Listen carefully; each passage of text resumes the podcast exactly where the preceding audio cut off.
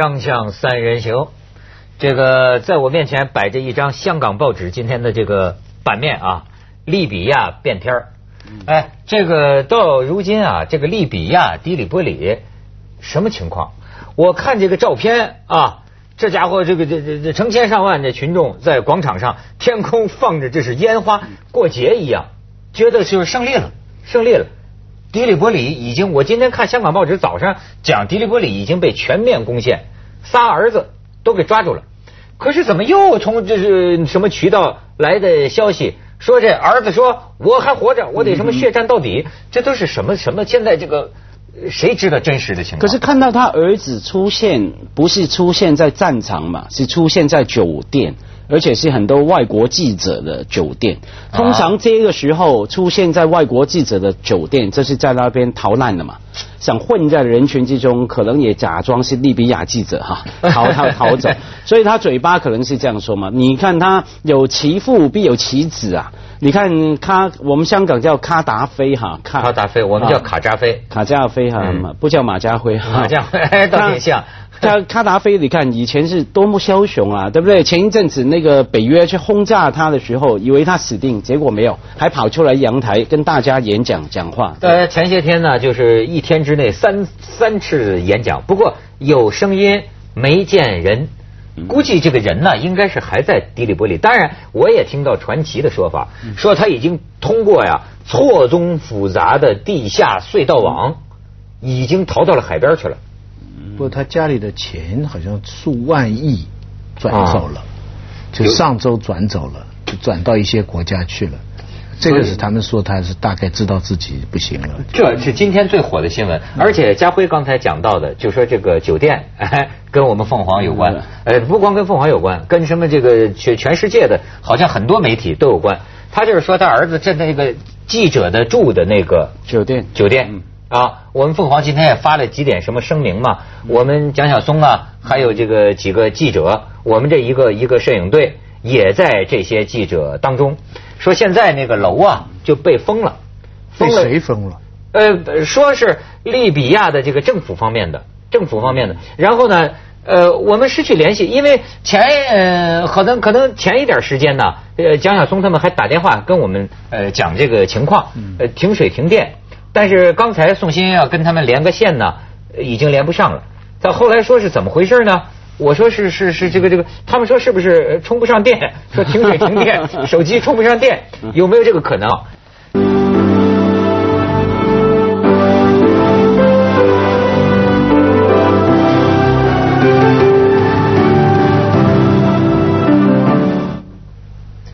刚才说我们这几个记者被困在迪里波里那个酒店里头，现在也联系不上啊，到底是什么什么样的情况？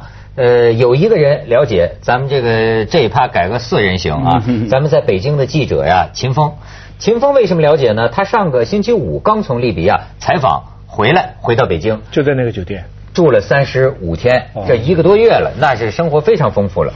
跟我们讲讲，秦峰啊，听见吗？哎，呃给我们讲讲。那个酒店的情况。好，就是那个酒店叫 Rixos，是在迪里波里的市中心偏西南部，占地非常大。除了住宿的客房之外呢，还有很大的后花园，而且还有一片小树林，是把住宿区和会议区隔开。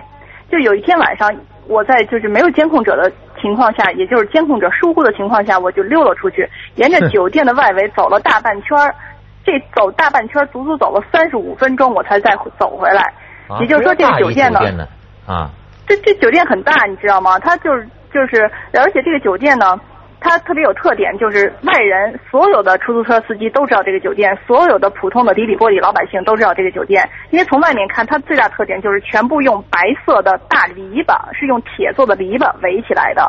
哦然后这酒店隔街的对面是就是卡扎菲的国宾馆，也就是说卡扎菲的钓鱼台就在我们酒店的对面，是用那个白色的花岗岩围起来的。那这个酒店是什么性质的企业？是这样，这个酒店公开的说法说是土耳其人开的，但是我一进这个酒店，我一看他挂的全是卡扎菲、他的儿子等等这些人的照片，就知道这酒店很有可能是政府控股的。啊所以这酒店是比如我们能嗯。你说有监控，在那个酒店有有监控，不能随便进出是吗？对对，是这样。那谁来监控呢？监控是为了方便集中来管理吗？对，我们就是我刚到的第二天早上，因为我就是起的比较早嘛，我就出去酒店了一圈，然后回来以后看见当地的所谓的利比亚政府的外媒局的人非常紧张，就说你绝对不能单独出去。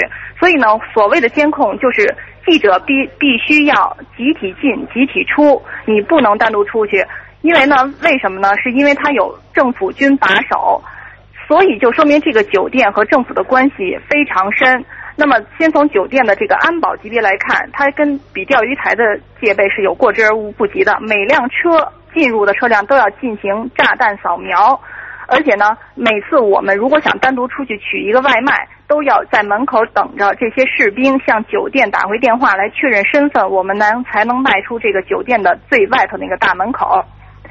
而且呢，从那个站岗的士兵，我就觉得吧，在酒店后花园有一大片草地的四周，最主要的是，就是他会有士兵站岗，大家都会奇怪，一个空空的大草地为什么会有士兵站岗？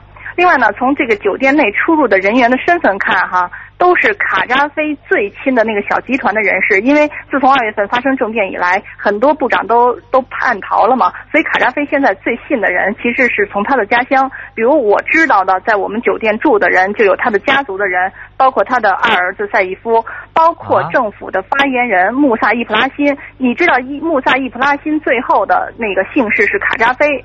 有人说他可能是卡扎菲某个远房亲戚大侄子，这都有可能。还有他们的亲属。除此之外，他部落成员，也就是那些公开身份是我们的呃协助记者的工作人员和翻译。其实我问过他们，他们从哪儿来？他们的家老家都是苏尔特，也就是卡扎菲的老家。还有卡扎菲国家电视台、国家广播电台的这个的酒店。啊，徐徐老师有问题。呃，秦风啊，现在全世界都在关心卡扎菲此刻在哪里？你觉得他会不会就在这个酒店里？哼。现在是这样哈，我们都认为卡扎菲就住在我们酒店。这个呢，我可以从一个小事上来稍微的证明一下，大家都不知道确切的嘛，所以先稍微证明一下。就是有一次吧，我实在是发完片子了，闲来无事，我打算下楼走一走，因为国家电视台在楼下有一个演播室，还有那个直播车在我们的那个酒店的后面，所以我就想看看他这个演播室什么样。我刚刚走到地下一层那个台阶，刚下了这个台阶，还没迈开步。就被那些平日里看着特别和颜悦色的翻译给我制止了，而且特别态度强硬的说让我立刻马上上楼，绝对马上上去。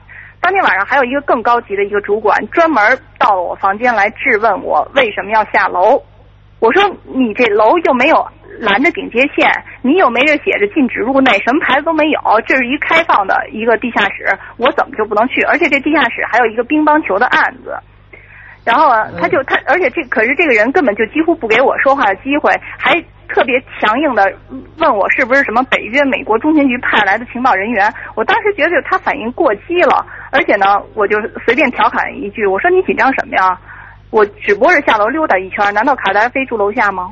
然后他当时就就立刻闭嘴，然后突然大笑。他说：“对对对，塔扎菲和赛义夫都住这里头。我觉得他这反应就完全是一过度反应，这所以这说明很有可能啊。另外呢，就是我们的阳台上，我发现就是有着给那个北约战机的那种信号，就是很大的用呃一种就是有特就可以。”夜视可以看见的一种涂料涂的大三角，指指向了一个那个东南方向，意思也就是说，北约你战机最好不要炸这个楼，因为记者都在这里头，所以这这当然有可能就住在这个酒店，因为他我们是他的人盾嘛，他最安全。这当然是就是你根据这个蛛丝马迹啊做的一些推测了，对。但是就不说卡扎菲吧，至少看来他的亲信呢。这个重要人物，都住在跟有一定的重要性，他要重夺这个地方。对呀，跟记者同居在这个酒店里，而且对，哎，那不是而且危险的他并不是为了要这些记者，他在某种程度上要这些记者来保证他们的安全，他至少可以防止你不能有空等于。等对等于是用记者来作为人盾嘛。哎呦，所以听秦风这么说呀，我们这个感到还是挺担心，是吧？我本来还以为没这么不是一般的酒店。哎呦，这还是，但是秦风啊，就是你在那儿待了这个三十五天呢。我觉得对这个迪里波里的这个形势啊，我们这真是传到耳朵里的消息啊，左右耳朵都是不一样的。它到底是个什么样的局势？比如说你在那儿观察到的，卡扎菲是众叛亲离了呢，还是说是有点这个众志成城的意思呢？是你知道，在迪里波里那会儿是正好我在的是呃斋月的前后这一个月，也就是当时其实大家包括北约反政府和利比亚政府都希望能有个了结，所以那个时候北约的空袭是比较密集的。我们那会儿就是开玩笑说，听飞机的引擎声和轰炸的闷响，就跟生活在迪里波里的背景音乐似的。那么呢，那个我们就是。但是我们现在比蒋晓峰还要自由一些，就是当时我们每天都可以出去采访，呃，那我们在城中接触那些老百姓的时候呢，当然了，这利比亚政府肯定会带你去的是一些比较支持卡扎菲的这个呃。这个区域，那我们也去了一些反卡扎菲的区域，但是总体来感觉呢，是民众说话都比较谨慎，因为他们也不知道将来谁会上台，所以呢，他们一般不说我支持卡扎菲，他们一般都说我们觉得我们是为了利比亚而要求北约停止轰炸的，我们不想毁了我们的国家，他不会说卡扎菲。当然，在反卡的那边呢，当然大家会说我们为了利比亚的自由，我们要让卡扎菲滚蛋之类这样的极端的话。那这个迪里波里的这个市容啊，有没有被毁了的这种呃印象呢？是，还是说基本正常？对，卡扎菲在市里，也就在我们的酒店的呃一公里不到的地方，就是他在市里的那个阿奇奇亚经营。我有一次是呃死死缠烂打，让那个监控者带我去，我们就去了。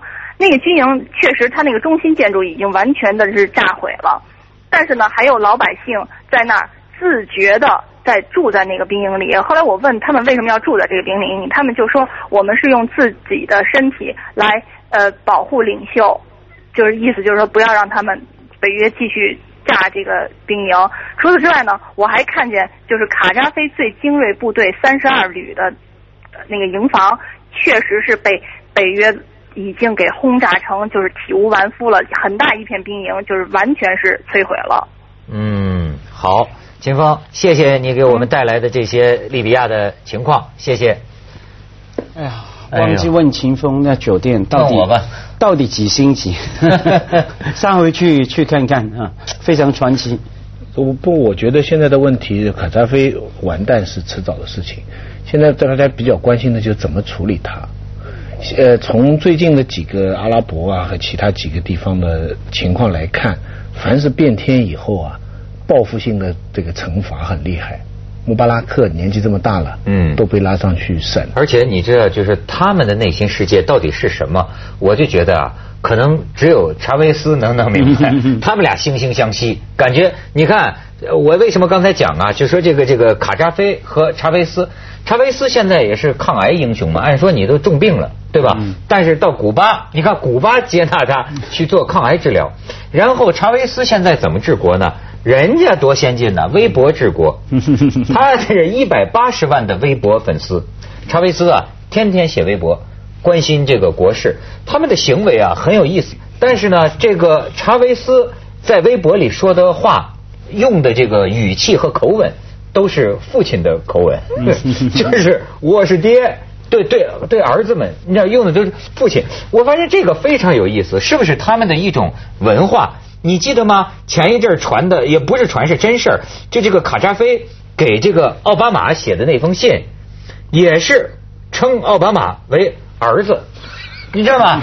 这这，我觉得照卡扎菲的这个文化呀，他以为是攀亲戚，就肯定很亲切。但是呢，这要是一北京人听了，活活也给气死。你看他给奥巴马写的信嘛，《美联社华盛顿四月六日电》嘛，以下是给他给奥巴马写的信：我们的儿子。美国总统奥巴马阁下，然后你反对我们的言行，在道义上对我们的伤害超过实际伤害。尽管如此，你永远还是我们的儿子。谁谁说阿 Q 证券是写国民性啊？对，这不就是儿子打老子吗？不管发生什么，你都是我们的儿子。这感觉，哎，你看，我们这甚至把全名都给他拼上去。我们亲爱的儿子贝拉克·侯赛因·奥巴马阁下，你必须以美国的名义出手干预这样北约最终能从利比亚事务中脱身亲爱的儿子。锵锵三人行广告之后见。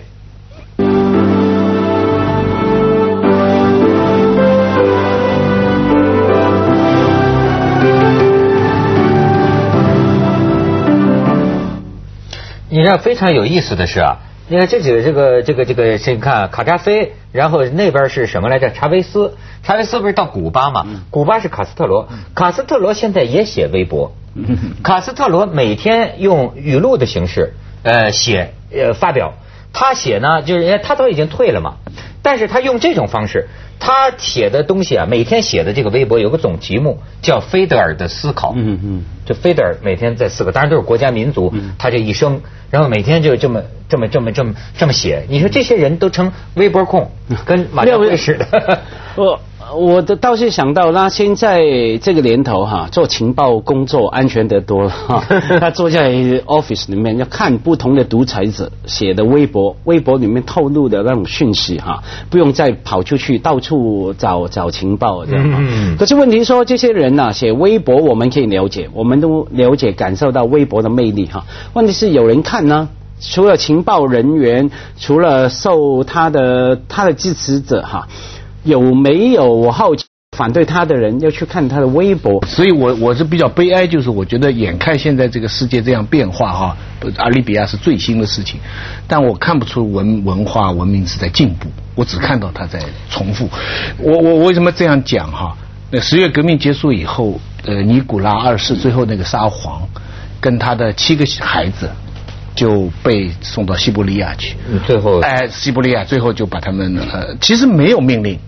没没有命令，只是呃呃呃，他们就把他们打死，打死以后，然后又把一个地方要要烧掉他们的尸体。现在俄国就有很多传说，就是他们当时怎么倒了汽油啊，弄了什么东西啊，怎么弄都烧不掉。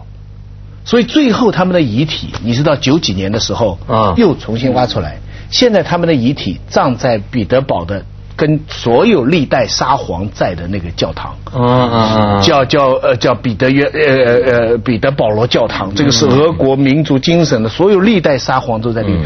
呃呃，尼古拉二世家庭人，这这一家人太可怜了，当时这就灭灭门呢，全家连小孩子都杀了。现在你知道，当人家讲这个事情的时候，非常奇怪，他们就觉得就烧不掉啊。就灭不掉啊，就是始终还会回来，就是这么样。但是当时革命肯定需要这样，你杀皇你，虽然历史上尼古拉斯二世是一个比较仁慈，就比较不那么残暴的一个沙皇，但是。的确，革命是要这样来处置的。没有，子东我说的。但是隔了很长的时间，从人类发展来看，就我今天在想，像伊文像卡扎菲这样的人，就是说，我觉我我就我就不知道为什么，我就看到现在这种严厉的惩罚，包括像穆巴拉克，只是审判而已呢。呃，子东，比方说穆穆巴拉克哈，他是因为老，呃，你说他是老了病了，或者说他的策略哈，装可怜，希望博取同情哈，躺在那边哈。